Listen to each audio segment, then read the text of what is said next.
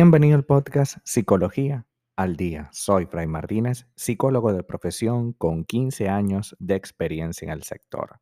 Como pudiste ver en el título de este episodio, hoy vamos a hablar un poco acerca de cómo afecta el estrés a las relaciones de pareja. Sin duda, durante los últimos tiempos, sobre todo desde el inicio de esta famosa pandemia, que ya llevamos casi dos años metido allí, em, resulta que el estrés comenzó a ser un problema aún mayor del que ya fue en el pasado. Sin duda estar alrededor de una persona que, con la que discutimos, con la que nos sentimos incomprendidos, nos genera una sensación de estrés y agobio terrible, ¿no? Y este es un fenómeno que está ocurriendo hoy porque el estrés se ha vuelto una condición habitual de nuestro día a día. En la dosis justa, un poco de estrés puede ser efectivo para mantener la motivación e impulsarnos a alcanzar nuestras metas. Un poco de estrés. Cuando el estrés supera un límite y además tenemos problemas para gestionarlo de manera apropiada, este puede afectar nuestra forma de vivir a un punto de casi abatirnos. El estrés afecta nuestra salud física y la mental, pero también puede tener graves consecuencias a nivel profesional, a nivel de las relaciones con nuestra pareja y nuestros vínculos en una relación.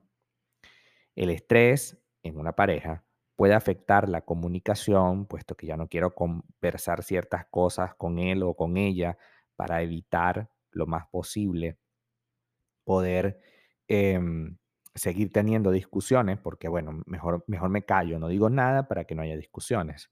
Puede afectar, afectar la convivencia, porque ya no quiero convivir, ya no quedo con él o con ella, ya no digo, bueno, no, vamos a salir, no, mejor no, mejor este fin de semana, no, mejor el otro. ¿Por qué? Porque tienes una carga de de estrés muy grande. Y finalmente también afecta nuestra expresión emocional porque una persona estresada no abraza, no besa, no acaricia, no tiene muestras de afecto. ¿De qué manera entonces nos afecta y repercute el estrés? Para empezar, cuando alguno de los miembros de la pareja está pasando por un momento de estrés, tienden a aparecer discusiones de manera constante. Las personas estresadas suelen mostrar irritabilidad y muy poca paciencia, por lo que es posible que empiecen a aparecer discusiones por cosas tan simples como dejar, no sé, un plato en un sitio diferente al que habitualmente se deja. Y esa discusión es desproporcionada a lo que está ocurriendo.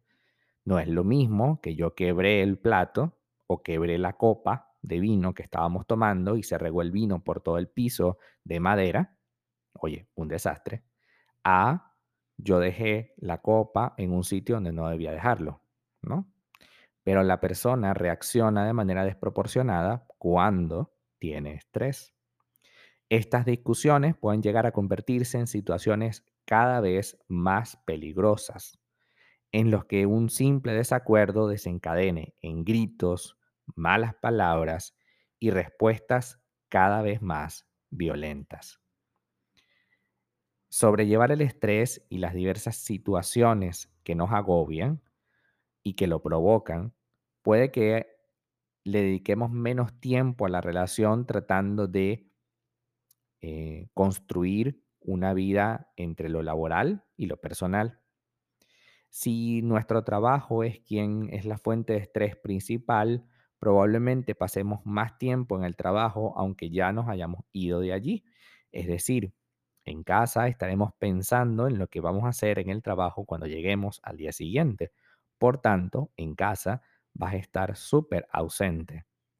Si tenemos en cuenta que el tiempo compartido es importante para mantener la intimidad y la comunicación sana en una relación, el hecho de pasar menos tiempo de calidad con esa persona puede y va a afectar negativamente a la relación, tanto hoy como en el futuro. Y es importante que tú lo tengas definido y súper claro, porque es habitual la aparición de sentimientos de incomprensión de alguna de las partes. Esto se manifiesta en la sensación de no ser escuchados con atención o de que las necesidades que tengo no son atendidas por el otro. Cosas tan simples como, bueno, este fin de semana vamos a salir yo quiero tomarme una copa de vino en un restaurante bien elegante. No podemos. ¿Por qué? Porque me siento estresado, porque en el trabajo tuve una semana de perro, yo lo que quiero es quedarme en la casa viendo Netflix. Vaya, es un buen plan, pero ¿qué tal si salimos y luego vamos y vemos Netflix?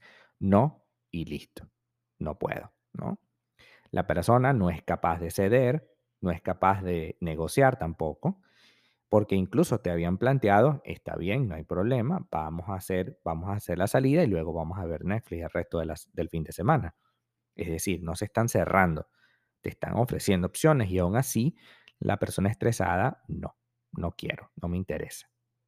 Eso trae por consecuencia que tu pareja se sienta todo el tiempo incomprendida, desvalorizada, apartada de la vida personal y genere menos sensación de intimidad. O sea, ¿qué estoy haciendo con fulano de tal? Si básicamente, pues esto no me sirve, ¿no? Esta relación no me sirve. Así como me la estás planteando, no me sirve, ¿no? Sentimientos de incomprensión. Y finalmente, es común que el estrés genere sentimientos de culpa o tendencias a culpabilizar a tu pareja. Quien está bajo estrés puede sentirse culpable por la forma en la que, se sobre, en la que su estrés o sobrecarga afecta la relación. También es importante que sepamos que una persona cargada de estrés puede también culpabilizar a los demás por no comprenderlo. Yo te he dicho una y mil veces que tengo un trabajo en donde estoy estresado, donde me están presionando por todos lados y yo lo que menos quiero al llegar a casa es escuchar problemas. Yo lo que quiero es que me atiendan y que no me digan nada y que todo sea color de rosa y que me pueda acostar en mi cama a jugar PlayStation todo el día, porque llego muy cansado, muy estresado de la calle. Yo lo que necesito es estar quieto, prácticamente a solas. Tú puedes hacer eso, claro que sí, pero no puedes estar soltero y casado a la vez. Eso que estás planteando es las ventajas de estar soltero. Llegas a casa, no hay nadie, te pones a jugar PlayStation todo el día y no pasa nada. Pero cuando tú tienes una pareja y tienes un hijo y tienes responsabilidades, a las otras personas a las cuales tienes el privilegio de compartir tu tiempo, no tiene por qué afectarles que tú tengas un día de perros en el trabajo. Al contrario, puedes utilizar el espacio de la pareja como un espacio liberador en el que comparten cosas distintas. Mira, vamos a salir, vamos a hablar de esto para que se te vaya olvidando el tema del trabajo. No puede ser que tú pretendas que tu pareja se, se quede allí como un florero más, como, una, como un mueble más de la casa, quieto, mientras tú estás descansando tu estrés. Si tú no sabes gestionar tu estrés, pues tienes que buscar qué hacer.